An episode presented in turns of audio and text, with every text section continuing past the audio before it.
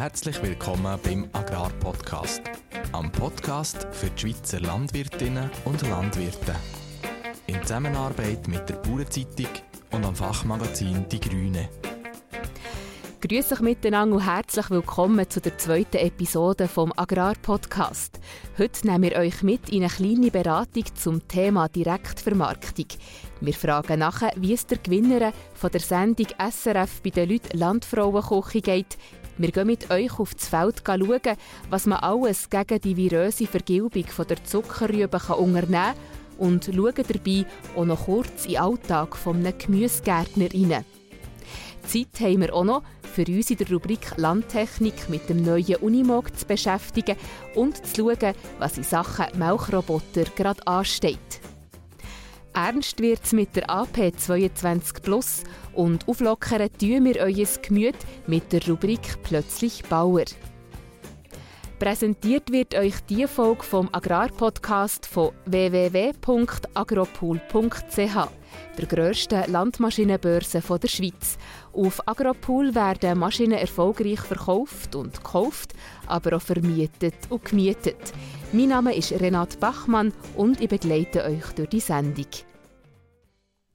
Während der ersten Corona-Welle sind die Menschen in Scharen in die Hofläden geströmt. Im Frühling von diesem Jahr sind die Umsätze in die Höhe geschnellt. Besucherinnen und Besucher sind Schlangen gestanden, für frische Hofprodukte zu kaufen. Wie sieht die Situation jetzt aus? Lohnt es sich noch, beispielsweise auf Weihnachten her in einen Hofladen zu investieren? Unsere Redaktorin Dominique Rast hat bei der Renate Horni vom Inforama Seeland nachgefragt. Die Renate Horni ist Betriebsökonomin und macht seit über zehn Jahren Beratungen zu den Themen Direktvermarktung und Agrotourismus. Dominique, was sind Tipps, die Renate Horni dir hat gegeben, wenn es um Direktvermarktung geht? Renate Horni hat im Gespräch mehrfach betont, ein Hofladen das sei kein Hobby, sondern ein Betriebszweig. Ein Betriebszweig gilt es aufzubauen und zu pflegen. Vor dem Start muss man sich bewusst sein, dass ein Hofladen ein Sechs-Tage-Job sei. Und am Anfang braucht es Investitionen. Da kommen schnell mal 10'000 Franken zusammen. Für Umbau, für Licht, das Kassensystem. Sie hat auch gesagt, dass nur 10% der Neukunden diesen Hofläden treu geblieben sind. Renate Horni hat mit dem Inforama zusammen so einen Eignungstest erarbeitet. In dem geht es um die Voraussetzungen rings um die Direktvermarktung. Hast du dazu gerade ein paar Beispiele? Die Fragen sind ganz konkret. Und nur wenn jemand den grössten Teil mit wirklich einem ehrlichen Ja kann beantworten kann, dann sollte man das Abenteuer Hofladen in Angriff nehmen. Zum Beispiel, ich habe meine Zeitbuchhaltung im Griff. Ich weiss, wenn das Zeit zum Arbeiten und wenn das Zeit zum Abschalten ist. Lohnt sich ein Hofladen überhaupt? Ein Hofladen kann ein Betriebszweig sein, der wirklich rendiert. Aber den muss man rechnen Renate Horni hat mir erzählt, dass sie eine Bäuerin beraten hat, die hat mit viel Freude und mit viel Können Güte gemacht. Und die Säckchen hat sie dann für 3,50 Franken verkauft. Renate Horni hat mit dieser Frau mal die ganzen Kosten durchgerechnet. Und mit dem Ergebnis, dass die Güte mittlerweile das Doppelte kosten. Dafür kann sich die Bäuerin jetzt einen Stundenlohn von 25 Franken zahlen. Und was auch ganz wichtig ist, man muss ehrlich sein zu sich selber. Gerade für Frauen sei es manchmal rentabler, im angestammten Beruf zu arbeiten. Renate Horni hat auch gesagt, man müsse auf die Balance von dieser Arbeitslast schauen. Zu wenig zu tun habe man ja eigentlich nie auf einem Betrieb. Und wie sieht das mit einem Online-Shop aus? Braucht das einen Hof? Renate Horni sagt, eine anständige Internetseite mit den Öffnungszeiten und dem Angebot länge meistens. Weil der Aufwand für so einen Online-Shop ist hoch. Geredet hast du auch mit dem Roman Hartmann. Er hat im 2014 zusammen mit dem Go-CEO Tobias Schubert Farmi gegründet. Farmi ist ein Online-Shop. Kleinere bis mittelgrosse Betriebe können dort ihre Produkte online stellen und in der ganzen Schweiz verkaufen. Wie müssen denn da die Betriebe genau vorgehen?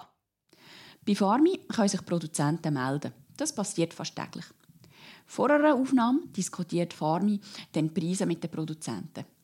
Die Philosophie von Farmi sei, keinen Druck auszuüben, sondern sich nach den Möglichkeiten der Produzenten zu richten. Aber gleich, Farmi ist ein Händler. Die Marge muss also die Kosten decken. Für wen ist der Farmi eine Konkurrenz? Eher für die Hofläden oder für die Grossverteiler? Die Umfragen von Farmi haben gezeigt, dass ihre Kunden vorher nicht in den Online-Shops der Grossverteiler eingekauft haben, sondern eher im Laden. Und so ist Farmi auch in der Offline-Welt eher eine Konkurrenz für Grossverteiler als für die Hofläden. Aber wieso sollen die Konsumenten überhaupt online einkaufen? Der Roman Hartmann ist da ganz deutlich. Kaum jemand hat Zeit, wirklich den ganzen Bedarf an Lebensmitteln beim Bauer zu kaufen. Bei Farmi kann man in 10 Minuten alles posten, was man braucht. Eine Einkaufstour im Supermarkt, das geht geschwind mal eine Stunde. Und die Hofläden abzufahren, für das müssen wir einen halben Tag einberechnen. Und wie sieht es bei dir aus, Dominik? Bestellst du bei Farmi? Nein, ich bin halt verwöhnt. Also, mein Fleisch kommt von Beat Schmid, meinem Redaktionsgespendli, die Süßherdöpfel vom Sebi Hagenbuch. Das Gemüse bringt jede Woche ein Bauer aus der Umgebung. Und online da bestelle ich wirklich nur ganz spezielle Sachen. Jetzt hast du mich gewungen gemacht. Was lässt du online kommen? Ich habe auch den Alpina Vera Shop im Internet angeschaut und dort habe ich Totenbeinchen bestellt. Und die sind wirklich fast so gut wie die, die früher mein Nani gebacken hat. In der Dezemberausgabe vom Fachmagazin Die Grüne findet ihr das ganze Interview mit dem Roman Hartmann und oder Beitrag mit der Renate Horni. Ebenfalls abgedruckt ist dort die Checkliste für Direktvermarktung. Die Links zu den erwähnten Online-Shops stellen wir euch in die Show Notes dieser Episode.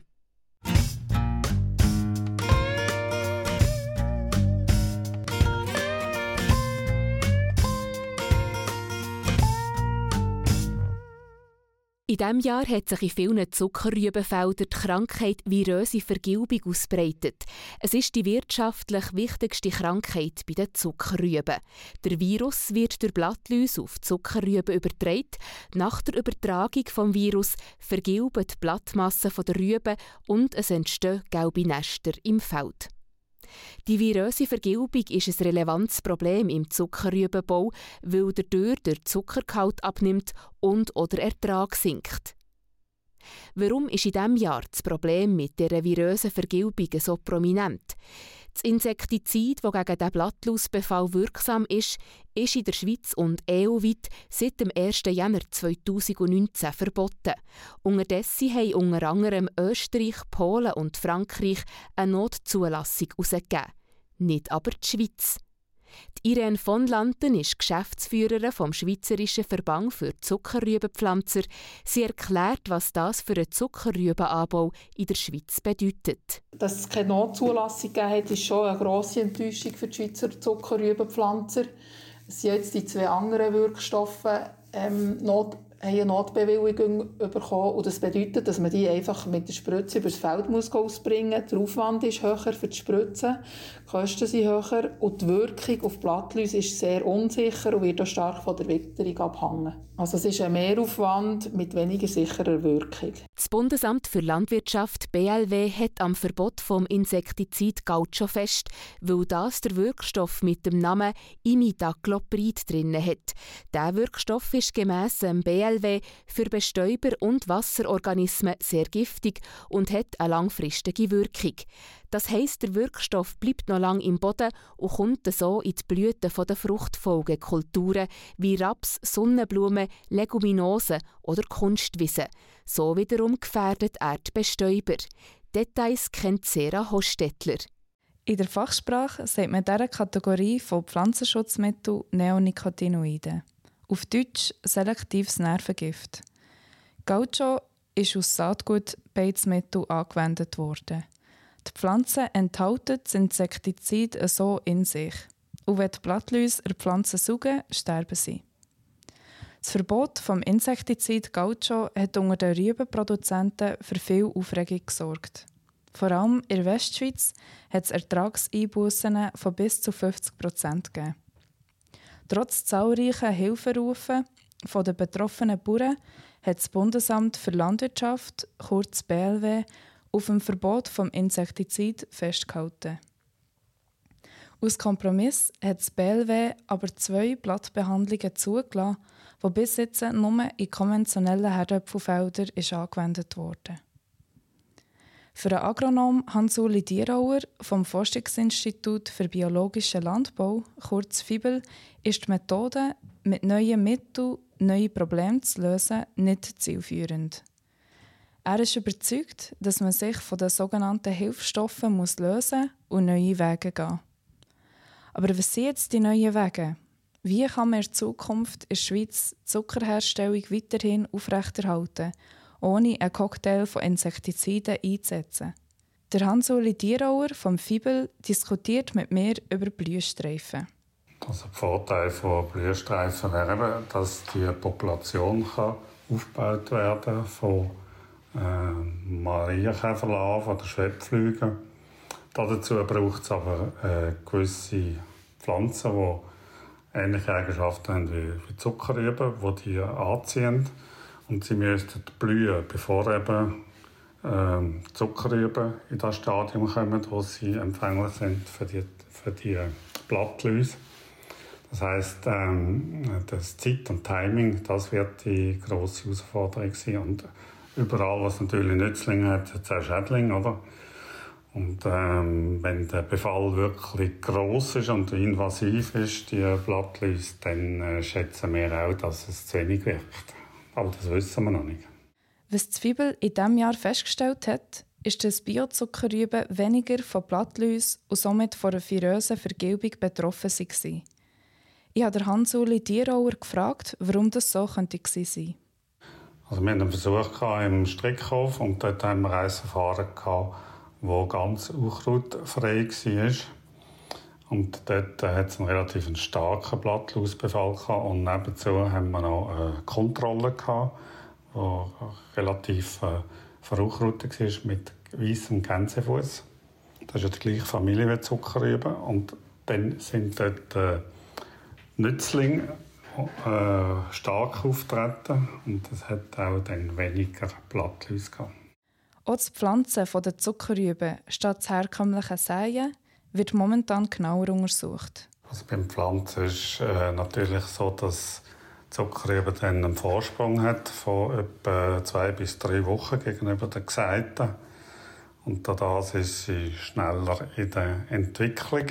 Und wenn Blattläuse kommen, ist sie dann schon viel stärker und auch äh, resistenter auf die Blattläuse. Es stellt sich die Frage, warum man denn nicht schon jetzt flächendeckend Zuckerrüben pflanzt. Der Nachteil ist gemäss dem Fibel, dass es teurer ist. Und die Rübenform entwickelt sich beim Pflanzverfahren suboptimal. Es kann also sein, dass die Rüben einstauchen, was für hohe Erträge zu erzielen nicht ideal ist. Der Beitrag von der Sera Hostettler. Die Forschung macht sich jetzt an die Arbeit, so dass auch ohne Insektizid, die für Bienen gefährlich sind, können gesunde Zuckerrüben produziert werden. Ein Forschungspaket soll dabei Lösungen bieten, der darin enthalten sind die intensive Sortenprüfung, die Nützlingsförderung, alternative Methoden gegen Schädlinge und Blattlauswarnmodell. Bis aber tolerante Sorten auf dem Merit sind, kann das noch vier Jahre gehen. Das schätzen die Experten. Der Samuel Jenny, Geschäftsführer von der Schweizerischen Fachstelle für Zuckerrübenbau, gibt den Rübenproduzenten bis dorthin den Rat, die Erntereste sauber einzupflügen, weil so können sich die Blattläuse nicht an den Rübenköpfen beladen. Oder Michel Gigax von der Fachstelle Pflanzenschutz vom Kanton Bern sagt aus dem gleichen Grund, die Rübenproduzenten sollen die Restpflanzen vom Feld entfernen.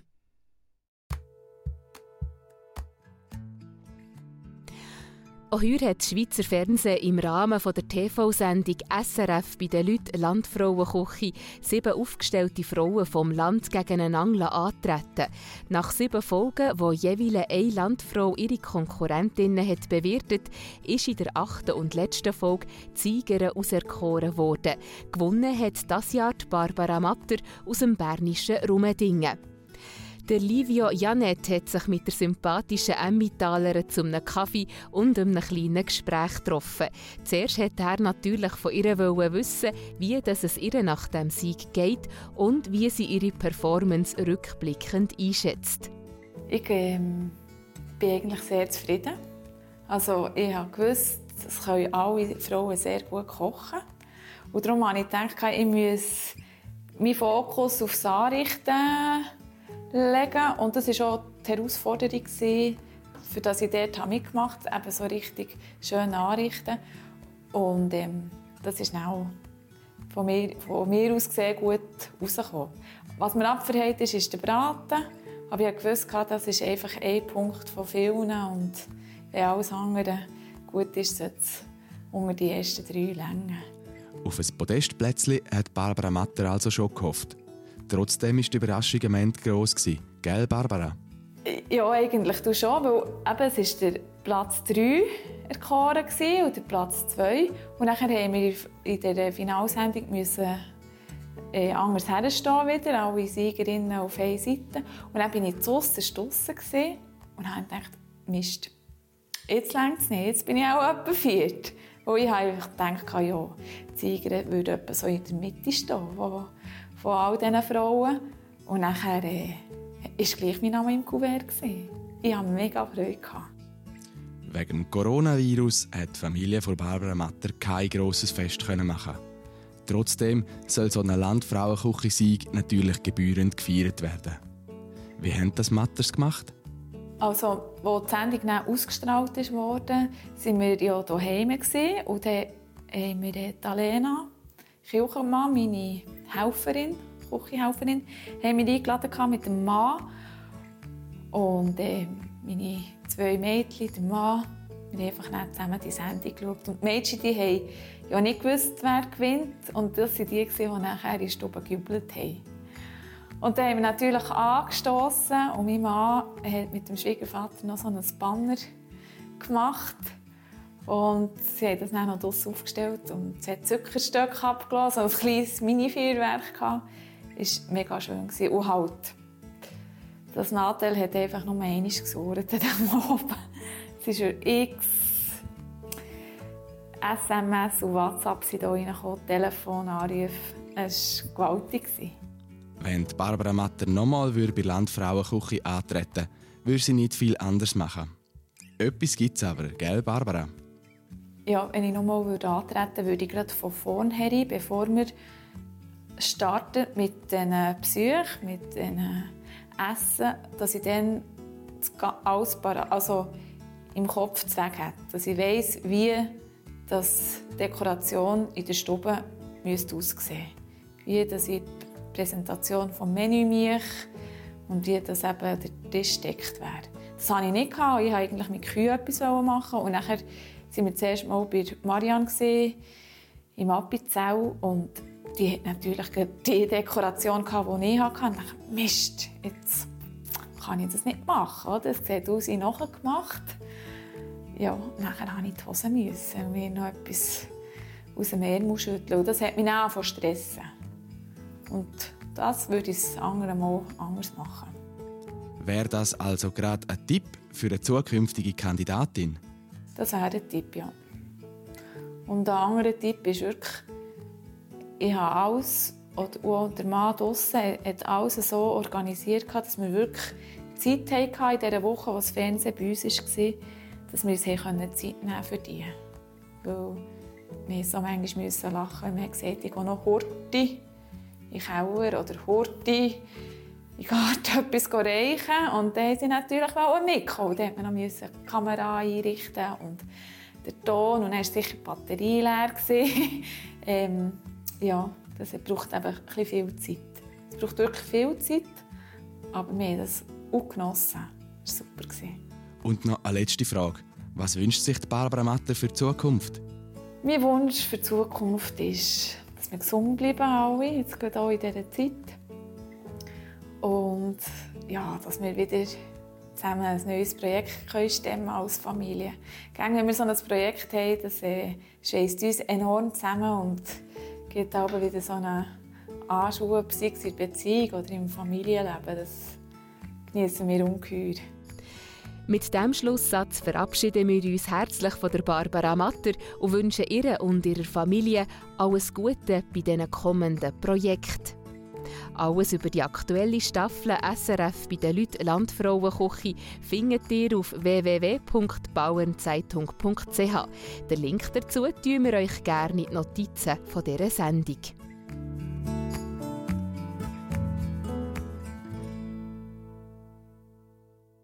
Es ist ein landwirtschaftlicher Beruf mit besten Aussichten.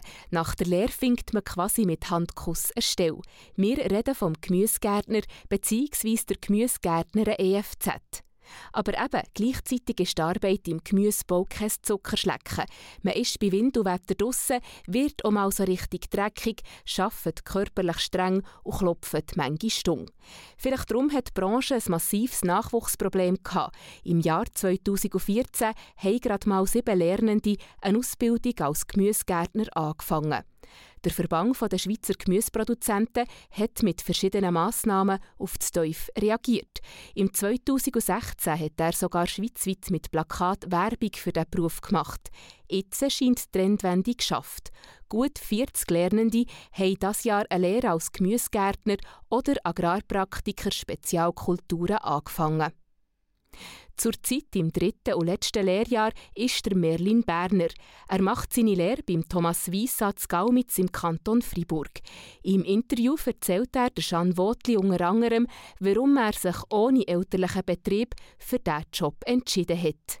Ja, als ich, als ich etwa in der 6. Klasse war, durfte ich zum Gemüsegärtner helfen und durfte dort immer mehr Verantwortung nehmen und äh, also ein bisschen die äh, Leidenschaft vom Gemüsebau habe ich so ein kennenlernen dürfen und das hat mich so ein bisschen in die Richtung gesteuert. Ich durfte immer mehr dürfen machen, immer mehr dürfen helfen und äh, das war extrem spannend gewesen, ja.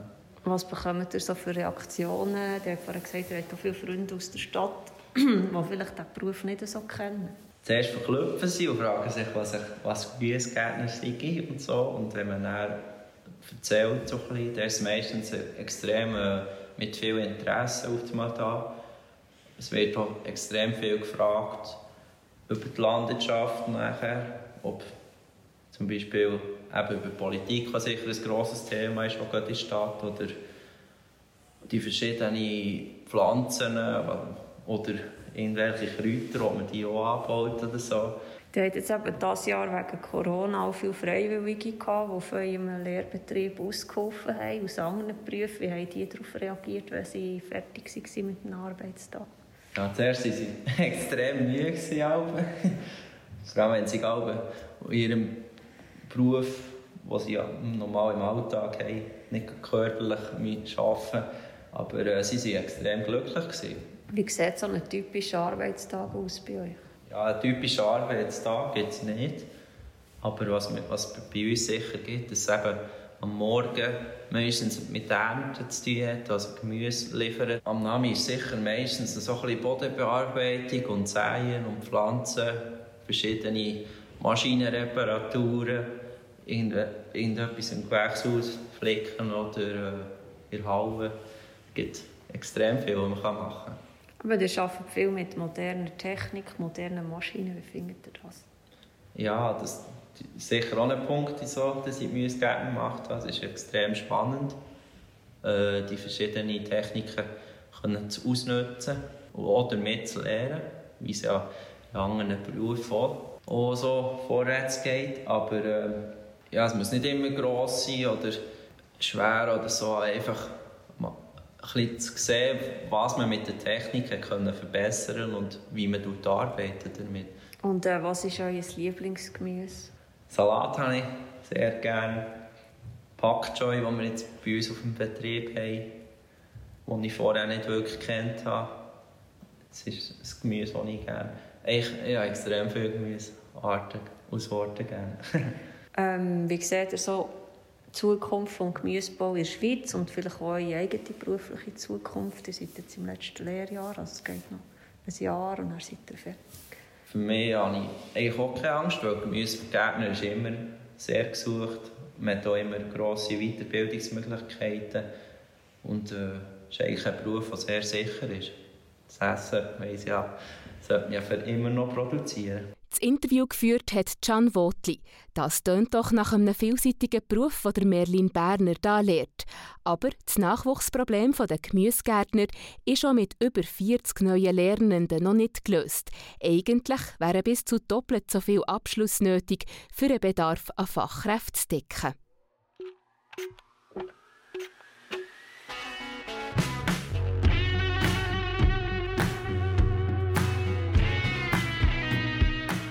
Universal-Motorgerät ist sein richtiger Name, kurz Unimog. Die Gemeinde, das Militär, ein Haufen Feuerwehren und Rettungsorganisationen kennen das geländegängige Fahrzeug von Mercedes-Benz schon lange. Jetzt macht sich der Unimog auch in der Landwirtschaft einen guten Namen als Agrarunimog U530. Der Jörg Vollmer ist der erste Agrarunimog in der Schweiz gefahren. Da steht er also, der Goliath. So hat der Importeur der erste Agrarunimog in der Schweiz getauft. Und das nicht ganz ohne Grund. Drei Meter groß ist der Goliath aus dem Alten Testament, das haben die Historiker berechnet. Der Agrarunimog ist genau gleich groß, drei Meter. Und er ist 2,30 Meter breit und 5,55 Meter lang. Ich vergleiche den Agrarunimog natürlich nicht mit dem Goliath vor 2000 Jahren, sondern mit einem Traktor aus dem Jahr 2020. Der Fendt 720 Vario ist ungefähr gleich hoch und gleich breit wie der Agrarunimog. Der Traktor ist aber kürzer als der Agrarunimog mit seiner Ladefläche. Jetzt fragt sich natürlich jeder Landwirt, was kann der Unimog genauso gut wie ein Traktor? Diese Frage beantwortet mir der Andreas Huser von der Mercedes-Benz Trucks Schweiz AG. Der Agrarunimog kann sicher gleich gut wie ein Traktor Geräte antreiben. Ob das mechanisch ist, mit einer Heck- oder einer Frontzapfelle, oder ob das mit Hydraulikleistung ist, mit einem LS-System oder mit vier doppelwirkenden Steuerventilen. Und was kann der Agrarunimog besser als ein Traktor? Ein Agrarunimog kann sicher besser noch Sachen transportieren. Weil, wie ihr hier drauf seht, gibt es den Unimog mit einer Ladebrücke, hier sogar als Kippbrücke, wo man bis zu 4 Tonnen Nutzlast zusätzlich noch transportieren kann. Bevor wir zu einem Maisfeld abfahren, hat der Andreas Hauser eine Palette mit Wickelfolie auf den Agrarunimog geladen. Und zusätzlich zieht der Unimog eine Rundballenpresswickelkombination von Göweil über die Steilstraße zum Feldrand rauf. Die Maispresse ist 12 Meter lang und 17 Tonnen schwer. Für den Agrarunimog kein Problem. Wir haben äh, durch unser Antriebskonzept einen sehr schlanken Antriebsstrang und können so sehr grosse Zugleistungen realisieren. Sprich, der Landwirt kann hier grosse Anhänger transportieren oder auf dem Brückli oben Material umführen. Wir haben hier mit diesen 300 PS, die das Auto hier hat, äh, Anhänger mit bis zu 27 Tonnen ziehen.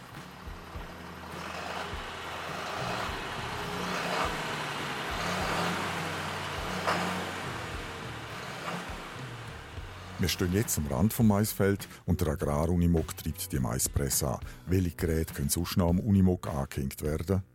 Man kann eigentlich hier alles anhängen, was sich der Kunde noch vorstellen kann. Man hat eine Fronthydraulik dran mit 2 Tonnen, 2,5 Tonnen Hubkraft. Man hat eine Heckhydraulik mit 5 Tonnen Hubkraft.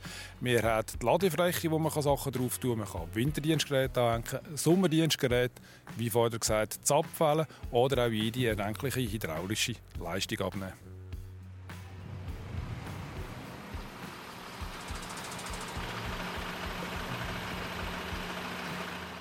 Der Agrarunimog ist in der Schweiz als Traktor eingelöst. Sonntagsfahrverbot und Viertagsfahrverbot sind also kein Thema. Und Strubi Feldweg beeindrucken der Goliath schon gar nicht. Die Fahrerkabine ist so komfortabel wie in einem modernen Lastwagen und der Agrarunimog hat gerade zwei Beifahrersitze. Für einen Landwirt ist die Auslastung von seinem Fahrzeug ein wichtiger Punkt. Wie steht der Unimog da neben einem Traktor? Den Unimog gibt es nicht nur in grün, wie wir hier zeigen, sondern natürlich auch altbekannt in orange. Sprich, man kann zusätzlich mit dem Unimog auch noch Winterdienst machen mit Schneepflug, Schneefräse und Salzstreuer oder im Sommer mit einem Mähgerät in Front- oder Heckanbau machen. Dann gibt es auch weitere Einsatzmöglichkeiten für Transport, Dienstleistungen für andere Kunden, äh, Transport von Backer. Man kann verschiedene Sachen mit dem Fahrzeug zusätzlich noch machen. Ist denn der Agrarunimog eher ein Fahrzeug für den Landwirt oder für einen Lohnunternehmer? Das kann natürlich für beide passen. Wir sehen grundsätzlich den Unimog eher in der Agrologistik, sprich in Transportaufgaben, wo auch unsere Geschwindigkeit zur Geltung kommt. Wir sehen ihn weniger auf dem Feld mit einem 5-Scharpflug. Der Agrarunimog ist sicher kein Fahrzeug für jeden Landwirtschaftsbetrieb. Auch wenn er ein Goliath ist, er ersetzt keinen Traktor. Wenn man aber als Landwirt neben dem Traktor einen zuverlässigen und anschlussfreudigen Transporter braucht und wenn man vielleicht auch für den kommunalen Winterdienst oder für den Sommerdienst unterwegs ist, dann ist der Agrarunimog ein vernünftiges Fahrzeug. Und ganz ehrlich, ich bin als junger Bursch in den 1970er Jahren für das Vorstand in einen Unimog gefahren und der Förster hat mich am Feierabend kaum aus der Kabine rausgebracht. Der Agrarunimog vom Jahr 2020 ist noch stärker, noch mehr geländegängig, noch sicherer und vor allem noch viel komfortabler. So schnell bringt man mich nicht aus dieser Fahrkabine raus. Man hört, der Agrarunimog ist ein Bubentraum. Einen ausführlichen Bericht über einen Agrarunimog mit interessanten Bildern könnt ihr auf der Website von unserem Fachmagazin Die Grüne lesen. Den Link dazu tun wir für euch in die Notizen von diesem Podcast. In der Schweiz werden Milchroboter seit rund 20 Jahren angeboten. Am Anfang waren die Landwirte noch skeptisch gegenüber dem neuen Milchverfahren. Sie haben der Technik zuerst nicht so recht traut. Diese Meinung hat sich geändert. Zurzeit werden etwa 70 Prozent der Investitionen in die Milchtechnik bei den Milchrobotern gemacht. In seiner Milchroboter-Serie hat das Fachmagazin Die Grüne sechs Landwirte besucht, die mit verschiedenen Milchroboter-Anbietern auf das automatische Melken umgestiegen sind. Der Redakteur Beat Schmid war erstaunt, wie problemlos diese Anlagen funktionieren. Beat, du hast wie gesagt sechs Betriebe besucht, die vor ein paar Jahren oder auch erst seit kurzem auf die Milchrobotertechnik umgestiegen sind. Wie ist das diesen Kühen ergangen? Haben sie sich schnell an das automatische Milchverfahren gewandt? Wie mir die Landwirte haben erzählt war das überhaupt kein Problem. Also natürlich muss man das planen. Sie haben zum Beispiel den alten Milchstand, wo das möglich ist, noch gebraucht und die Milchbox nur gebraucht, um Kraftfutter zu verabreichen. Erst später, ein paar Tage später, haben sie dann auch äh, das Milch eingeschaltet. Aber auch dort, wo das nicht möglich war, aus baulichen Gründen, haben die meisten Kühe problemlos den Umstieg geschafft. Milchroboter melken in der Schweiz immer mehr Kühe. Sind die Landwirte dann zu faul, die Milcharbeit selber zu übernehmen? Nein, sie sind nicht zu faul. Sie erkennen aber den Nutzen, wenn Routinearbeiten wie Melken, die am Morgen und am Abend viel Zeit brauchen, einem Milchroboter überlassen werden kann, alleine 60 Kühe problemlos kann melken. Hier gewinnt man Zeit, die meistens genutzt wird für das Tiermanagement. Der Direktnutzen für einen Landwirt ist also der, dass freie Zeit für andere Arbeiten gewonnen wird. Gibt es auch für die Kühe einen direkten Nutzen? Gegenüber einem Melkstand profitieren die Kühe davon, dass sie nicht mehr morgen und am Abend in einen Warteraum kommandiert werden. Das haben sie gar nicht gern und vor allem rangniedrige Tiere nicht. Die rangniedrigen Tiere warten, bis sich vor einem Milchroboter eine Lücke gibt und dann nutzen sie die. Wie muss ich mir das vorstellen? Geht so der Bezug zu den Kühen nicht verloren, wenn der Kontakt abnimmt und das Melken durch einen Roboter erledigt wird? Das können wir meinen, aber das Gegenteil ist der Fall. Die frei werdende Zeit wird meistens für das Tiermanagement genutzt. Dabei bleibt mehr Zeit, äh, die Herde zu beobachten und dabei den Fokus gezielt auf einzelne Tiere zu legen. Weil die Milchroboter die nicht nur melken, sondern sie erfassen auch mit Sensoren verschiedene Daten zu jedem Tier. Diese Daten geben dann zusammen mit den eigenen Beobachtungen einen ziemlich genauen Hinweis zum Gesundheitszustand der Kuh. Wenn wir schon beim Zustand der Kuh sind, wie kann der Milchroboter herausfinden, ob eine Kuh fit ist oder ob ihr etwas fehlt? Fällt zum Beispiel die Milchleistung aus dem Rahmen oder gibt es beim Gewicht äh, rasche Veränderungen, kann das bereits ein Hinweis sein. Die Datenerfassung geht aber noch weiter. So wird auch die Aktivität gemessen oder sogar Milchinhaltsstoffe analysiert.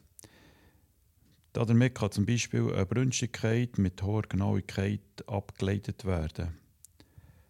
Anhand von diesen Auffälligkeiten kann der Landwirt die entsprechenden Tiere auch speziell beobachten. Der Beat Schmid, Redakteur beim Fachmagazin Die Grüne. Die komplette Serie über die Milchroboter könnt ihr online nachlesen. Den Link dazu tun wir euch in die Notizen von dieser Episode.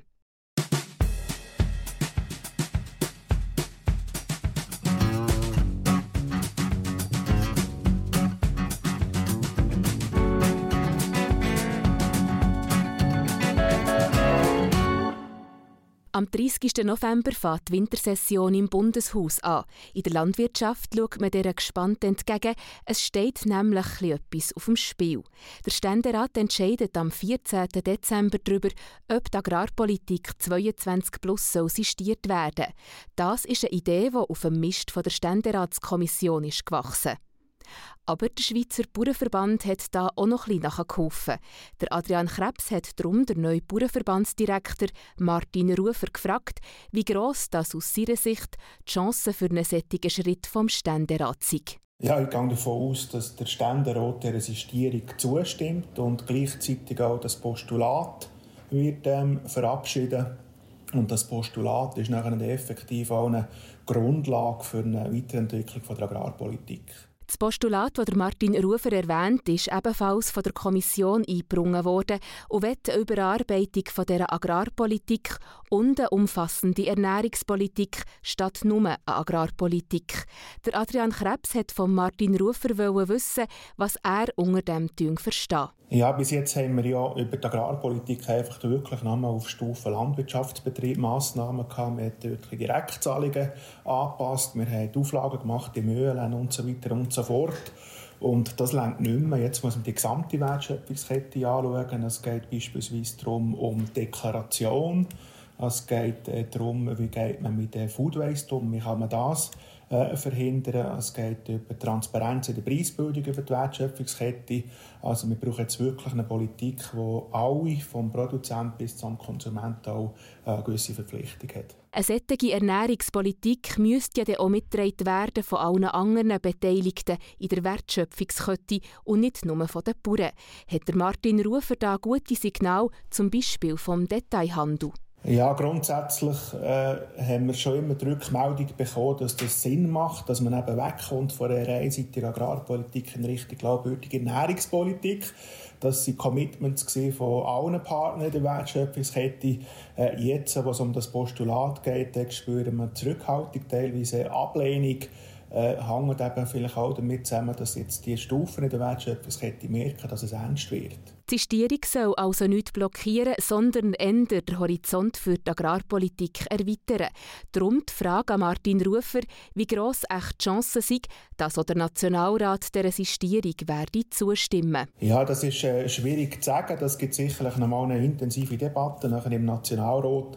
Es ist aber so, dass eigentlich äh, der Ständerat lenkt. Äh, wenn der Ständerat nachher festhält an der Resistierung, dann ist das geschlossen, unabhängig von der Position des Nationalrats. Wichtiger ist im Moment darum fast, was der Nationalrat zur zweiten wichtigen agrarpolitischen Frage sagt, die in dieser Session auf dem Programm steht, nämlich die parlamentarische Initiative zu der Senkung der Risiken beim Pflanzenschutzeinsatz. Der Ständerat hat der schon im Herbst zugestimmt. Sie ist ja schließlich auch von ihm selber lanciert worden.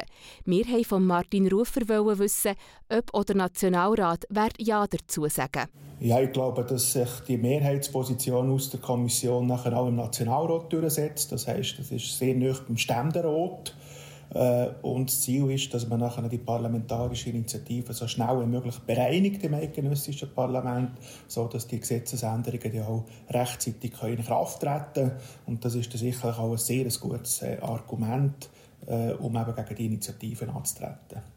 Der Bauernverbandsdirektor nimmt auch nicht an, dass der Nationalrat hier noch einen Versuch unternimmt, für noch schärfere Vorschriften in Sachen Nährstoffreduktion einzuführen, so wie das der Ständerat noch kurz probiert hat. Ja, Stand heute gehe ich effektiv davon aus, dass sich die Mehrheitsposition aus der Kommission so durchsetzen und dass es dort keine weiteren Verschärfungen gibt. Für Spannung ist also gesorgt.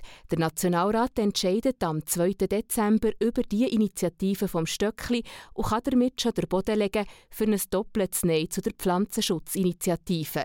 Die kommt jetzt übrigens definitiv am 13. Juni 2021 an die Urne, also in einem guten halben Jahr. Die Kolumne «Plötzlich Bauer» mit dem Sebastian Hagenbuch. Über die enge Welt. Erst gerade bin ich doch noch ein Student, fast ohne Sorgen und jetzt das. Plötzlich bin ich Bauer. Mit allem, was dazugehört. Säu und Ross auf dem Betrieb, Verantwortung für Haus und Hof, für Felder und Kulturen. Eigentlich habe ich ja nie gewusst, was ich werden will. Nummer eins ist nicht in Frage gekommen. Bauern. Zu eng hat mich die Welt der Landwirtschaft dunkt und ehrlich gesagt vielleicht auch ein bisschen zu streng. Als Kind hat Buddy jedenfalls eine deutlich stärkere Anziehungskraft auf mich gehabt, als die stotzige Ökofläche, wo man in der grössten Hitze das Heu abbrechen Wieso dass es jetzt gleich einen Gesinnungswandel gegeben hat, kann ich gar nicht genau sagen. Eins steht aber fest. Zu eng ist höchstens der Begriff Landwirt. Auf keinen Fall aber der Beruf selber. Hinter der Bezeichnung Landwirt steht heute schließlich viel mehr als die wortwörtliche Bewirtschaftung von Land. Als Bauer bin ich Tierhalter, Ackerbauer, Traktorpilot, Mechaniker und Landschaftsgärtner. Aber auch Umweltverschmutzer, Luftverpester und böse Importeur von Futtermitteln bringt man mit mir in Verbindung. Es geht weiter. Biodiversitätspunktesammler, Vogelhäusli-Konstrukteur und Asthaufen-Anleger. Und ich sollte zu einer ganzen Schwette von politischen Vorlagen eine fundierte Meinung haben. Als Bauer denke ich an egoistisch. Was ist für meinen Betrieb am besten? Und im Nebenjob als Journalist probiere ich objektiv zu sein und mir die Frage zu stellen, was wäre für die Mehrheit der Bauern am besten? Ich rechne, messe, zähle und plane und probiere dabei immer die Freude an der Natur nicht zu verlieren.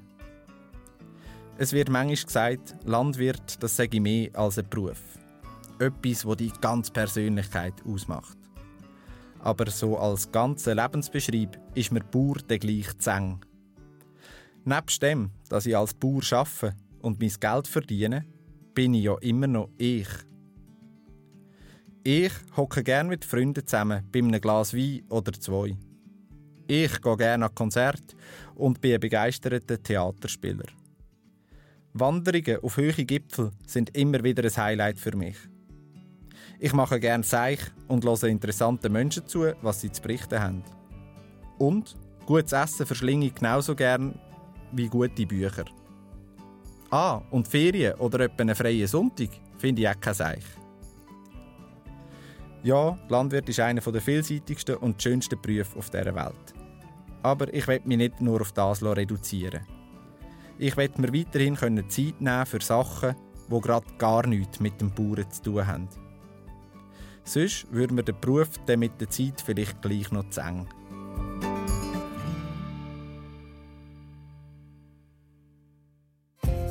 Und jetzt kommen wir zu den Agrarpodcast Kurzmeldungen. Überraschende Zahlen im Schweizer Traktorenranking 2020. In der Schweiz im aktuellen Jahr ein Viertel weniger Traktoren verkauft worden als im Jahr 2000. Die Neuzulassungen sind von 2600 auf 2000 Traktoren pro Jahr gesunken. Aber nicht etwa wegen Corona, sondern als langfristige Entwicklung. Die fünf meistverkauften Marken sind in diesem Jahr Fendt, John Deere, Deutz Fahr, New Holland und Massey Ferguson. Gewesen. In den Medien wird immer wieder kritisiert, dass die Schweizer Bauern zu grosse und schwere Traktoren fahren. Tatsächlich fahren 70 Prozent von allen neuen Traktoren im tiefen Leistungsbereich von 81 bis 140 PS. Und diese Traktoren sind bei der gleichen PS-Leistung nicht schwerer geworden, sondern im Gegenteil sogar leichter. Dass die neuen Traktoren der Schweizer Bauern trotzdem 10% schwerer sind als vor 20 Jahren, hat zwei Gründe. Erstens die gesetzlichen Auflagen, die höher sind, zum Beispiel für die Abgasreinigung und für das Zwei-Leiter-Bremssystem. Zweitens die höheren Traglasten in der landwirtschaftlichen Praxis. Das berichtet unser Fachmagazin Die Grüne im Traktorenranking 2020. Ein Link zum ausführlichen Traktorenranking stellen wir euch in die Notizen zu dieser Episode. Mit FlexiSpike geht es für Rapid Stotzig bergauf. Von den grossen Traktoren zu den kleinen Einachser. Die Rapid-Gruppe hat das Flexispike-Rad übernommen. Die Räderentwicklung von der Firma MB Stahlbau aus dem österreichischen Vorarlberg optimiert die Einachser von Rapid und Brilmeier. Das Flexispike-Rad ist für einen Einsatz im schwierigen Gelände gedacht. Heute fahren die meisten Einachser auf Stachelrädern mit einer tragenden Metallwalze. Das Flexispike-Rad ist im Unterschied zu dieser Metallwalze ein Luftschlauch mit aufgeschraubten Stauen. Das Material für einen Luftschlauch ist das gleiche wie bei den Schläuchen auf Bohrinseln. Das sollte auch für einen Einachser länger. Die Luftschläuche werden an den Seiten vulkanisiert und haben unterschiedliche Stacheln für mehr oder weniger Grip am Steilhang. Die ersten Tests haben gezeigt, dass der Luftschlauch vom Flexispike-Rad im schwierigen Gelände besser dämpft als die Metallwalze und auch leichter über Hindernisse kommt als die Metallwalze. Eine neue Beizanlage von der FENACO macht dem Öko-Saatgut Dampf. Die FENACO investiert 3 Millionen Franken in eine thermische Beizanlage für Saatgut. Die erste thermische Beizanlage in der Schweiz desinfiziert Saatgut mit einer Dampfpasteurisierung. Das reduziert den Einsatz von chemisch-synthetischen Beizmitteln im Saatgut. In der Schweiz wird Saatgetreide gegen Schneeschimmel, Stinkbrand, Zwergbrand und Flugbrand behandelt. 19.500 500 Tonnen Getreidesaatgut werden in der Schweiz jedes Jahr chemisch-synthetisch speizet. 2600 Tonnen für ein Bio- und IP Swissmerit bleiben unbeizet oder werden mit Biobeizmitteln behandelt. Aber im Juni vom nächsten Jahr auch in der Dampfbeizanlage von der FENACO zu Liessach. Die Anlage beizet 15 Tonnen Saatgut pro Stunde. Die FENACO will in der Zukunft Saatgut von allen Getreidearten über die thermische Beizanlage behandeln. Merci für euer Hinhören. Das war der Agrarpodcast vor Bauernzeitung und dem Fachmagazin Die Grüne. Redet gerne mit, bewertet uns oder schreibt einen Kommentar. Wir hören uns in der nächsten Episode wieder. Weitere Informationen zu den Themen dieser Sendung findet ihr in der Beschreibung dieser Episode.